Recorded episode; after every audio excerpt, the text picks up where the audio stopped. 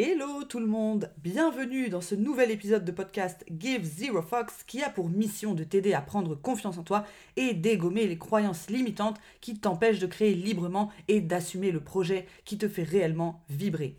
J'espère que tu vas bien et cette semaine, occupons-nous de ceux qui commencent à désespérer de leur capacité de concentration et qui se disent je vais jamais y arriver, je me suis lancé plein de fois mais je ne vais jamais au bout des choses. Bref, ceux qui ne finissent rien de ce qu'ils commencent et qui envisagent leur projet avec autant d'engagement que Pedro du 35 qu'ils ont swipé sur Tinder. Nikki Jingle.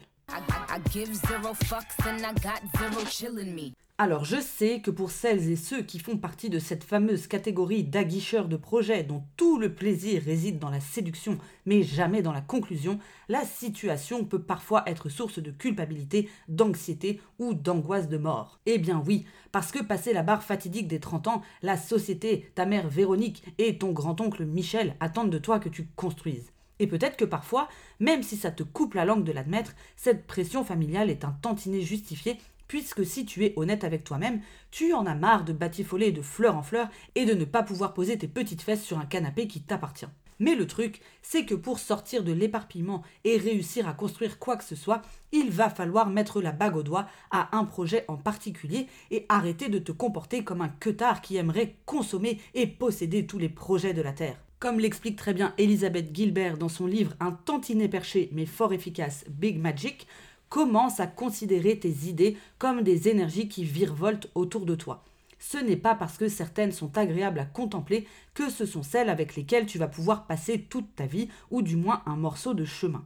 Or, si aujourd'hui on est tenté de répondre à toutes les sirènes de la tentation dès qu'une nouvelle idée apparaît dans le fond de notre tête, ce n'est pas parce qu'on est débile ou incapable, mais sûrement parce qu'on y trouve un intérêt particulier. Alors je sais que dit comme ça, ça peut paraître bizarre dans le sens où ça pousse à se demander Why the fuck est-ce que ce serait dans mon intérêt de m'auto-saboter? Mais crois-moi, tous nos comportements, même les plus irrationnels, trouvent leurs explications dans des dessins bien précis qu'il convient de comprendre si on veut réussir à les changer.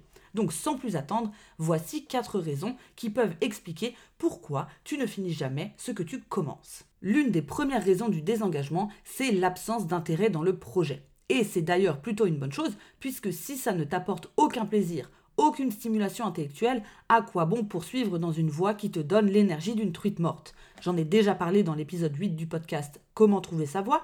Quand on commence à créer, deux des phases les plus importantes pour trouver ce qui nous fait réellement virevolter le cœur et les intestins sont l'exploration et l'expérimentation. Donc, c'est tout à fait normal de tester plein de trucs et de batifoler pour apprendre à se connaître, se découvrir, comprendre ses goûts ou définir ses envies. C'est en datant différents projets que tu vas pouvoir comprendre quelles sont les choses qui te font les plus vibrer et celles qui finalement ne présentent pas grand intérêt pour t'aider à te rediriger dans la bonne voie. Donc, ce que je veux dire par là, c'est que si tu es dans cette période d'exploration, ne jamais finir ce que tu commences n'est pas tellement problématique puisque l'objectif est d'explorer. Par contre, si tu t'es décidé à te lancer sur un projet, là ça devient plus problématique de ne pas être investi. Et la deuxième raison du désengagement et de l'incapacité à persévérer, c'est le fait d'avoir zéro résistance à l'inconfort. Dans le sens où, dès que ça devient dur, qu'on perd le contrôle, qu'on est démuni, qu'on est vulnérable, qu'on n'a pas les réponses à nos questions, qu'on ne maîtrise pas ou que le processus ne nous apporte pas un plaisir immédiat, on laisse tomber et on part en courant. Or, tous ces ressentis dégueulasses font partie intégrante du processus créatif et du développement d'un projet. Donc si on les refuse de but en blanc et qu'on est allergique à leur présence, évidemment que la frustration et l'inconfort finiront toujours par gagner et qu'aucun de tes projets n'aboutira. L'épisode numéro 1 du podcast est entièrement dédié à l'inconfort, donc si ça t'intéresse, n'hésite pas à aller écouter. Mais si t'as la flemme, voici ce qu'il faut retenir. La première chose à avoir en tête pour mieux comprendre l'inconfort, c'est que l'objectif de ton cerveau est de te maintenir en vie en économisant le plus d'énergie possible. Donc comme je dis souvent, il n'en a strictement rien à foutre que tu vives ta meilleure vie, puisque sa seule préoccupation est de te faire mourir le plus tard possible en t'évitant le maximum d'encombre. Ce qui signifie que dès que tu essaieras de sortir de ta zone de confort ou de prendre des risques, il va t'envoyer des intraveineuses d'inconfort pour te dissuader de passer à l'action. Donc, si tu veux arrêter d'être à la merci de ta mère poule de cerveau, ton travail va être de développer ta résistance à l'inconfort petit à petit en faisant du micro-dosing de situations inconfortables pour que ton cerveau s'y habitue, comprenne que tu n'es pas en danger de mort et te lâche un peu la grappe. Par exemple, après mon burn-out, j'ai développé une aversion cosmique au travail, dans le sens où la simple perspective de m'asseoir à une table devant mon ordi me filait de l'urticaire. J'ai donc décidé de repartir de zéro pour remuscler ma tolérance au travail et à la concentration, qui représentait pour moi le summum de l'inconfort. J'ai alors commencé par des plages de travail de 5 minutes, puis quand je suis devenu à l'aise avec ces 5 minutes, je suis passé à 15, puis quand je suis devenu à l'aise avec ces plages de 15 minutes, j'ai augmenté leur fréquence et je suis passé de 4 plages de 15 minutes dans la journée à 8, etc. etc. Alors oui, je sais, ça peut paraître lunaire et ridicule dit comme ça, d'être la meuf qui est là en mode Ah, même 5 minutes de travail, ouais, ça me file de l'urticaire. Mais la clé de la rééducation à l'inconfort, c'est de ne surtout pas se voiler la face ou de juger son niveau de départ. Bah oui, moi j'étais au fond du sac et je n'arrivais même plus à travailler, donc 5 minutes c'était beaucoup. Plus tu peux être lucide, plus tu peux être efficace dans ta rééducation. Ce qu'on veut, c'est que tu puisses faire le plus petit pas possible pour avancer. Si l'objectif que tu t'es mis en tête te paralyse, ça veut dire que tu vises trop haut et qu'il faut redescendre jusqu'à ce que tu retrouves ta capacité à bouger. Pour info, c'est un projet de rééducation à part entière qui prend beaucoup d'énergie au début, donc c'est normal si tu te concentres là-dessus que tu aies moins de temps à consacrer aux autres pans de ton projet pendant cette période, donc no stress. La troisième raison qui peut expliquer ton désengagement, c'est d'être dans un projet qui ne nourrit pas tes besoins fondamentaux on est nombreux à s'engager dans des trucs qui sont méga stylés sur le papier, mais qui ne nous correspondent pas du tout une fois qu'on en découvre les coulisses et la réalité.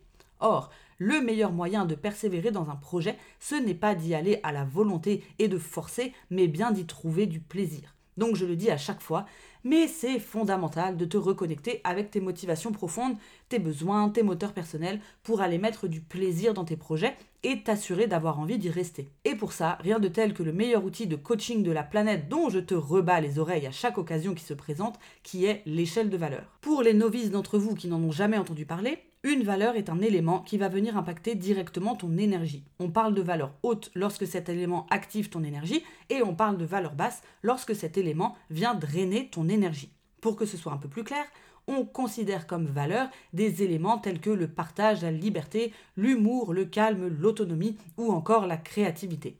Or, c'est particulièrement important parce qu'on considère en coaching que chaque individu possède une échelle de valeur haute et une échelle de valeur basse qui lui est propre. Par exemple, mon échelle de valeur haute est apprentissage, créativité, liberté, humour, profondeur et autonomie. Donc évidemment que si on me propose d'être comptable de chez Cola, je vais potentiellement péter une pile et mourir à petit feu sur mon bureau, puisque le stéréotype consiste à croire que les comptables du BTP vivent de rigueur, de structure et de conformisme. Eh bien c'est exactement pareil avec le projet que tu ne finis pas. Une fois que tu regardes de plus près, tu vas sûrement te rendre compte que derrière le vernis super sexy, tu peux être mortellement allergique à certains éléments, ce qui va te permettre de faire un premier écrémage de ta manière de travailler sur un projet et d'adapter la manière dont tu le portes à ton échelle de valeur. Et enfin, la dernière raison qui peut expliquer que tu n'arrives pas à persévérer dans tes projets, ce sont les peurs et les croyances limitantes. Une fois qu'on a parlé de nos valeurs et de l'inconfort, il est possible que même en étant très assidu sur ces exercices, tu ne sois pas encore tiré d'affaire. Et ce, parce que tu auras beau avoir appris à te connaître et trouver un projet qui te correspond dans les grandes lignes, ce n'est pas pour autant que tu vas forcément te lancer tous azimuts avec la confiance de Tina Turner. Non, ce qui est plus probable, c'est qu'à un moment donné, tu vas finir paralysé par la peur la peur de faire ton coming out créatif, la peur que tes parents pensent que t'as pété un câble, la peur que tes potes se foutent de ta gueule, la peur de te planter tête la première dans le joyeux purin de l'échec, la peur de ne pas être assez légitime, etc.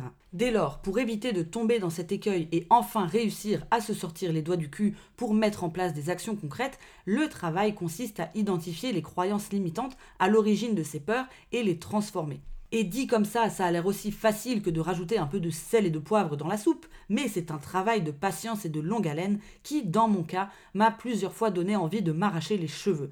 Parce que pour réussir à transformer ces petites connasses de croyances qui nous assignent à domicile et nous empêchent de vivre nos rêves de grandeur et de piscine à Miami, il faut mettre les mains dans le caca. Il faut comprendre d'où elles viennent et donc revenir sur notre histoire familiale qu'on a souvent plus envie de laisser moisir sous le tapis puisqu'on s'est habitué à l'odeur et qu'on a appris à vivre avec. Il faut faire des recherches pour sortir de notre tête et rompre avec des choses auxquelles on a toujours cru dures comme fer et qui faisaient partie de notre identité. Et surtout, il faut accepter de changer auprès de ses proches et de susciter l'agacement ou l'incompréhension. Or, c'est un travail qui joue tellement avec les nerfs et qui est parfois tellement vertigineux que ça explique pourquoi beaucoup de porteurs de projets s'arrêtent à cette étape et finissent par ne jamais passer à l'action. C'est tout pour moi pour aujourd'hui. Si tu as besoin d'aide pour dégommer les croyances limitantes qui te freinent et t'empêchent d'assumer à 300% ton projet, n'hésite pas à aller t'inscrire à mon programme de coaching en ligne Get Your Shit Together, dispo dans la barre d'infos. Et si tu veux avoir un petit échantillon de ce qui t'attend dans le programme avant de sauter le pas, tu peux t'inscrire à ma masterclass Comment retrouver le mojo quand t'arrives pas à passer à l'action pour créer le projet de tes rêves, disponible à la demande dans la barre d'infos. Je te souhaite une excellente semaine, je réponds à toutes tes questions sur Instagram si tu en as, et je te dis à mardi prochain. Bisous